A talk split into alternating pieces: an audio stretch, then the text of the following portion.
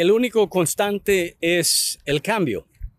Segundo de Tesalonicenses 3, versículo 2 dice que debemos orar para ser liberado de gente malvada y perversa, porque no todos tienen fe. Más tiempo que uno vive, más que uno entiende que hay dos clases de personas, los que buscan la paz y los que buscan el conflicto. Nosotros debemos ser los que procuran y buscan tener paz, tranquilidad en la humanidad.